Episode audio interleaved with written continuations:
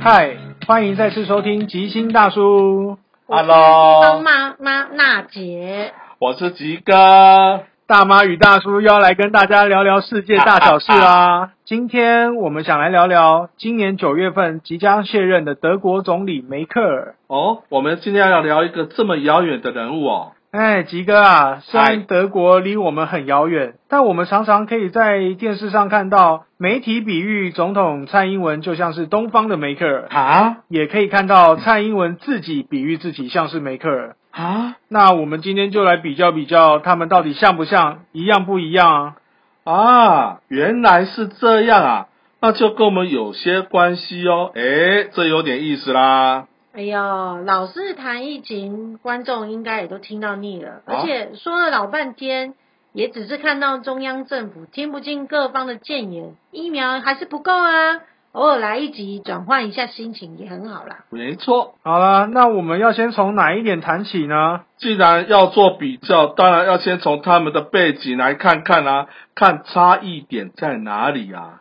嗯，不然我们就先来聊聊他们读书的时候学了些什么，拿到了什么学历。呃，我的印象中，哎两个人的公开资料都是博士，对吧？哦，据我所知，一个是公认的博士，一个是现在还存着非常非常有问题的博士。哎，吉哥，这、啊这个我们留在未来的话题再来说，现在就暂且当他们都是博士吧，嗯，啊，你老高哦，要挖坑就对了，未来还会有机会嘛。好哎吧？呀就我所知啊，梅克尔他在硕士的时候专攻的是物理学，到了博士的时候专攻的是量子化学的专业，你们知道这是什么吗？哇，你单在纯就量子力学，我还有些涉略。量子力学加上化学，那我就完全不懂了。哎，这好像我记得科学家贝曼曾经说过，谁要是说自己懂量子力学呢，那么他就是真的不懂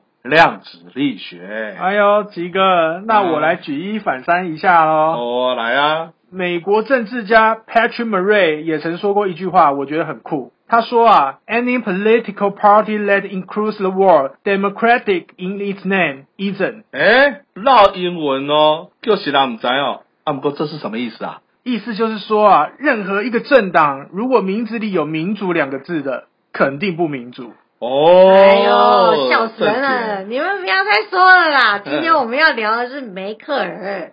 你们两位大叔扯太远，这样我们一集录不完啦、啊好啦好了好了，言归正传啊、量子化学我是真的不懂，但听起来能够拿到博士肯定是非常专业。哎呦，这种理工学系的博士哦，无人不配啦，还是开不丢的啦，哎，不不不不不，啊嗯只要是博士啊，都不简单啊。也对是。嗯啦，我就没有博士、啊，你们说的都没错。那你们知道蔡英文总统拿的是什么博士学位吗？哎，是跟政治有关吗？啊，唔是啦，蔡英文哦，他自称他是一个法学博士，再加上零点五个国际贸易学的博士啦。哎啊，零零点五是怎样？可以读一半就拿博士的意思哦。天晓得，哎呀，好啦好啦，总之呢，我们从学历的背景，我们就可以看出来，梅克尔是理工的，蔡英文总统是文组的啊。哦呦，哦这差异还真大哎是。啊，阿梅克不只是理工强哦，听说在语文方面也是很精通哦，尤其是俄语、英语、法语，语文能力强的不得了诶。哎，那我们蔡总统嘞？啊，蔡总统啊，会晓国语、台语、英语，还有什么啊？文青语啦，哦，吉哥你别闹啦，哪来的文青语啦？ 对呀、你们俩在那里讲什么秋亏？所以撇除这些母语不谈，我们的蔡英文总统他还会日语、英语跟法语哦。小蜜，啊？可是你们有听过蔡总统说法语吗？诶、我是毋捌听过哦。哎、我也好像没听过。嗯，好吧，我是有在一个 Cruise Jun 的 YouTube 的频道上面看到一个法国的 YouTuber 访问蔡总统的影片，啊，但是我好像也没在影片中看到他用法语跟他对话就是了。哦吼，啊，那我们就不要再深究了。总之，资料上看来，两个人就是会些不同的语言。 OK OK，但如果只是会的语言数量差不多，就说两个人很相似，我想这也没办法说服任何人吧。嘿啊嘿啊，对啦，就背景上来看，梅克尔一九八九年就进入了政治圈，也在二零零五年就成为了德国第一位女总理。蔡英文呢，随着十年后是二零一六年成为了中华民国第一位女总总统。哎呦，就这个点而言是有点相似哦。嗯哎、啊啊啊，不是台湾狗吗？不要乱讲啊，吉啊哥！我们现在用的钞票上印的是中华民国，身份证上印的国民也是中华民国啊啊。啊，拍谁啦？我不小心又说出了蔡总统的心里话啦。好啦好啦，但是呢，两个人在政治的历练上来看，梅克尔是总共当了德国十六年的总理哦。哦哇，这难道是独裁吗？嗯，是啦，德国哦，他们是联邦政府制度啦，是由议员投票来选出总理的。哇，好险好险！嗯不要我们聊了一下梅克尔，就搞得台湾网民都去出征他啊，有西妹，那可就罪过了。对呀、蔡英文现在我们的总统他是第二任期了，也当到第五年，所以啊，就这个领袖经历来看，历练值两个人差异是很大的哦。丢啊！那蔡总统还敢自称自己是东方梅克哦？哎，吉哥，别这样说啦。啊，我也在网络游戏中自称是中区金城武啊，哎呦，真受不了你耶！你都来主行啦、那你干嘛这样说蔡总统啦？嘿嘿，我可是在说你哦，不是他哦。好啦，都被你们两个人打败了，我们继续来聊聊梅克尔的家庭环境好了。好啊，对啊，因为梅克尔她曾经有两段婚姻，现在是在第二段，但是呢，她都没有生小孩。哎，啊那呢？啊，蔡总统也是没有过婚姻，自然当然就没有小孩啦。那没有小孩这一点感觉是蛮像的哦。对啊，这是蛮像的。但是呢，你们看看这次德国的疫情，嘿，梅克尔很果断做两件事哦。哦，第一件事情就是他拨了七点五亿的欧元来立马做这个疫苗研发。哇哦，对于老人的照护中心的资助金啊，还有加速失业金的播放。另外啊，他还拨了一个高达五百亿欧元直接现金给立即纾困方案，哇哦是发现金哦。哦，对啊，第二件事，他做了线上平台教育这些技职的教育跟普通教育，他都下令要平台加大平宽。哦，确保每一个老师跟学生都可以同时上线，光这一点得证，就让德国在新冠的疫情里面的死亡率大大降低耶。哦，厉害，这看起来真的是超前部署呢。呃，那娜姐他们现金有发很多吗？嗯，我是看到他们对象如果是微创型的公司，或是自由业，或是自营工作者。他们给的金额都是三个月，你看三个月哦，是不是比较能活得下去？嗯然后给付的金额高低是依照这个你跟政府申请你事业规模大小，如果你是五个人以下，可以最高请九千欧元。哦哇，对啊，如果你是十个人或是十个人以上，直接调高一万五千欧元哦。哇，好好哦。反观我们呢，我们周遭好多朋友纾困是什么毛都理不到，唉，干脆我们去当德国人算了。对呀、真的是好笑。好了好了啦，讲纾困吼，我们好像又会离题了呢。但我这地方妈妈看的重点是什么？虽然呢、我们台湾领袖跟德国领袖都没有孩子，但是对于教育这一点重视显而易见哦。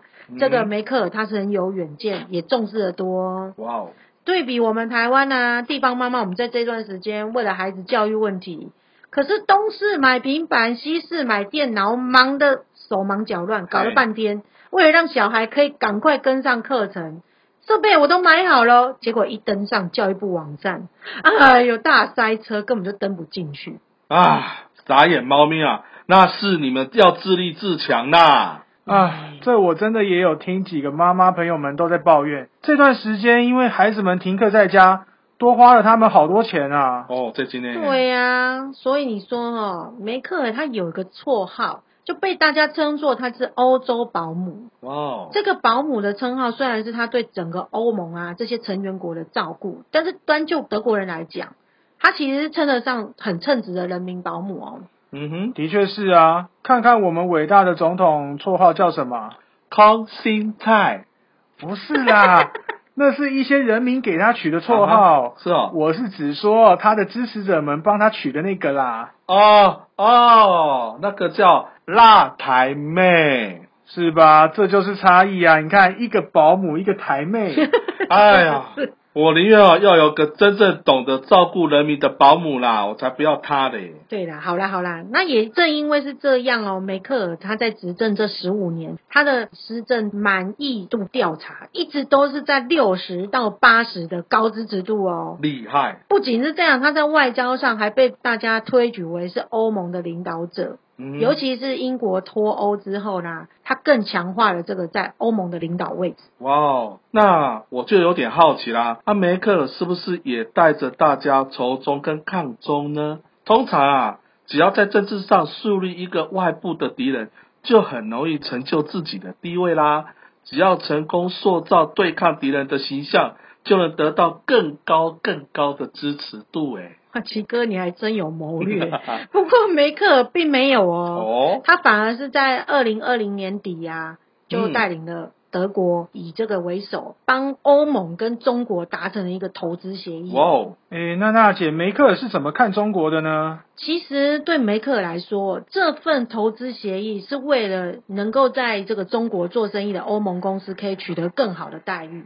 但的确啦，你们说的也对，他没有塑造敌人嘛，他自己就为他自己带来批评啊。因为很多人都认为他对于人权问题的不理会，甚至哦还认为他无视美国拜登的政府对他提出的其他的协商的要求，哦，啊，让中国取得了超越大西洋重要伙伴的关系。原来是中共同路人啊！哦， 出击啦，出啊击啦！哎呦，对于这些评论，梅克尔他有说过啦，用十五年前的考量来做今天的决策是不明智的 哎哎，啊啊，这是什么意思啊？啊。梅克尔想要表达的就是，我们不要再用十五年前看中国的眼光哦来看今天的中国。嗯，任何国家对于人权的重视都不会是一夜之间的转变的，没错，这是有历史进程的。而中国的更加是确切，它一步一步都在朝着这个进步跟开放的角度来走。这我想啊，在中国生活的人最明白，要讲中国的人权，也是他们才有资格吧？哦，这真的又要再开一集来聊了吗？许多民主国家针对中国的人权问题踏伐，都是那些哦，看起来就是道貌岸然啊，脱裤子放屁啊。讲实际一点哦，就是中国有强大的竞争力，就影响到了这些国家的利益啦，而遭受了各种的针对啦。对啊，不然怎么不天天针对北韩的人权问题去踏伐呢？嗯哎、啊，人北韩有有有核子弹呢，人拢会惊咯。对啊，也是哈。所以啊，梅克尔他在二零二零年曾经告诉记者说，在我看来，寻求与中国建立良好的战略关系是正确的，嗯 哼也是重要的。但你不能够抱有任何幻想，你必须着眼现实来考量事情。是，所以梅克尔知道香港的一国两制是很脆弱的，嗯哼，但是呢，做出政治决定的时候，又必须一次一次的权衡与取舍。我觉得梅克尔这一点就特别的勇敢，对啊呀、嗯他不像多数的政客道貌岸然，只会喊口号。没错，他是在现实中勇于承担，勇于做出取舍，将德国的利益极大化。人权与制度问题啊，它是一个复杂的过程，嗯哼，每个国家的制度与文化也不相同。很显然的，许多国家对中国的指控也不一定是全貌与事实啊。是啊，人权问题是许多面向的。看看这两年，美国多的是怎么样？对于人权的抗争，美国解决了吗？歧视一样在啊。也是哈，不管美国到底有没有解决，事实上大家都认同中国变强大了吧，对啊，也成为全球数一数二大的经济体啊。这就是梅克尔他着眼的现实，是用现实来考量德国跟中国之间现在与未来的关系。正确。对啊，如果用仇恨去处理国际外交，是无法改变什么的；但用现实去处理外交，却可以成就人民之间的交流与增进人民的福祉。就是啊，如果站在民主制度的优势上去挞伐共产主义或是社会主义，人家也可以站在共产主义和与社会主义的优势上去嘲笑民主制度下的纷乱与内耗啊。所以，用梅克尔带领的德国来看台湾，若真的认为民主制度是最好最棒的制度，那干嘛又担心什么统战啊、资讯战啊？台湾人民享受过民主自由的好，政府又何必担心台湾人被统战？哎，又不是我老爸那个年代，资讯不流通也不发达。既然现在自诩是自由的国家，在思想上啊，就不该一直用自我膨胀的方式去钳制人民的思想啊。对啊，对啊，对哦，新哥，你说到这，我就不得不提到梅克尔在自己的自传里面说过一句自我免疫的话，哦，他说：“永远要比外表更有料，哎，绝不要放任自我膨胀。说得好。”嗯，所以呢，这放在国家来看，就是永远要讲求什么实力啦，对啊没错而呃不是在言语上哦，只是啊虚张声势哦，夜郎自大啦。对呀、所以梅克尔他的从政原则哦，他有强调过一段话哦，嗯他哼，说人们必须尝试在互相尊重、带着明确见解的情况下寻求妥协，哦吼，这就是政治，也就是永远要找出一条前进的共同道路，不管是对国内或是国际都一样。嗯想必每个人从小都学过“化敌为友”是或者“亦敌亦友”这样的哼，话嘿吧。哎嘿，一味的树立敌人是没办法前进的啦。正确。哎，在目前台湾的政党政治下，完全看不出有这个可能啊。唉，没办法、啊，执政党不玩仇中戏码来转移施政不利的注意力，他就玩不出什么新把戏啦。面对人民无处宣泄的无奈，直接树立一个敌人作为出口，那是最快的啦。也是，那也就是为什么我们今天要来聊梅克尔哈，嘿，也就是为什么要提到自诩东方梅克尔的蔡英文，作为一个总理啊、总统领袖啊，需要的是用智慧去化干戈为玉帛。